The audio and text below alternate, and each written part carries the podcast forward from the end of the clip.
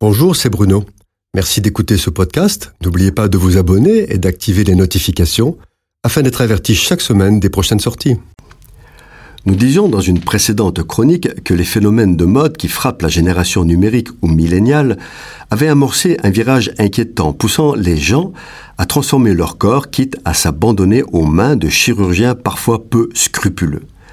L'inquiétude est amplifiée par le fait que ce phénomène concerne de plus en plus des jeunes de 16 à 25 ans. Aujourd'hui, nous assistons à un glissement d'une mode de surface à une mode de transformation du corps par des procédés médicaux et chimiques. Ainsi, pour supprimer quelques rondeurs jugées disgracieuses, les jeunes femmes se tournent vers la liposuction ou l'ablation chirurgicale de couches graisseuses. Pour aller plus loin, d'autres se font poser un anneau qui est supposé freiner l'absorption d'aliments. Et certaines vont jusqu'à l'amputation partielle de l'estomac. On est dans une logique de mutilation du corps.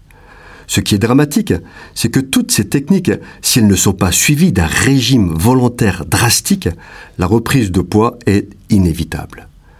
Nous sommes dans l'ère du culte du corps et de l'ego. Bien sûr, ce n'est pas nouveau. Nous héritons en cela de la culture grecque, au temps des rivalités entre Sparte et Athènes. Mais cela ne concernait que peu de gens, une élite bourgeoise et adulée comme des dieux. Aujourd'hui, la culture numérique et l'abondance matérielle conduisent à une généralisation du culte du corps et à des comportements aberrants induits par des marchands de rêves peu scrupuleux. Ainsi, pour être plus beau, les milléniaux, encouragés par les messages des cliniques spécialisées sur les réseaux sociaux, font de plus en plus appel aux injections et aux bistouris. L'engouement des jeunes femmes pour les injections cutanées et les implants explose.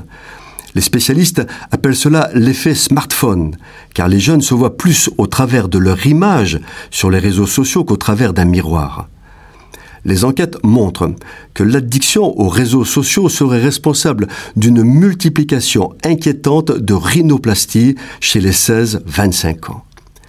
Les réseaux sociaux sont devenus un terrain de recrutement majeur pour les cliniques et les praticiens spécialisés dans ces techniques. Instagram et Snapchat sont un formidable vivier de nouveaux clients. La vocation de la médecine qui est de soigner est dévoyée pour embellir et enrichir. Les cliniques postent des vidéos quotidiennes de stars de la télé-réalité qui parfois sont opérées gratuitement en échange de postes sur les réseaux. Un seul poste sponsorisé peut rapporter plus de 1000 euros.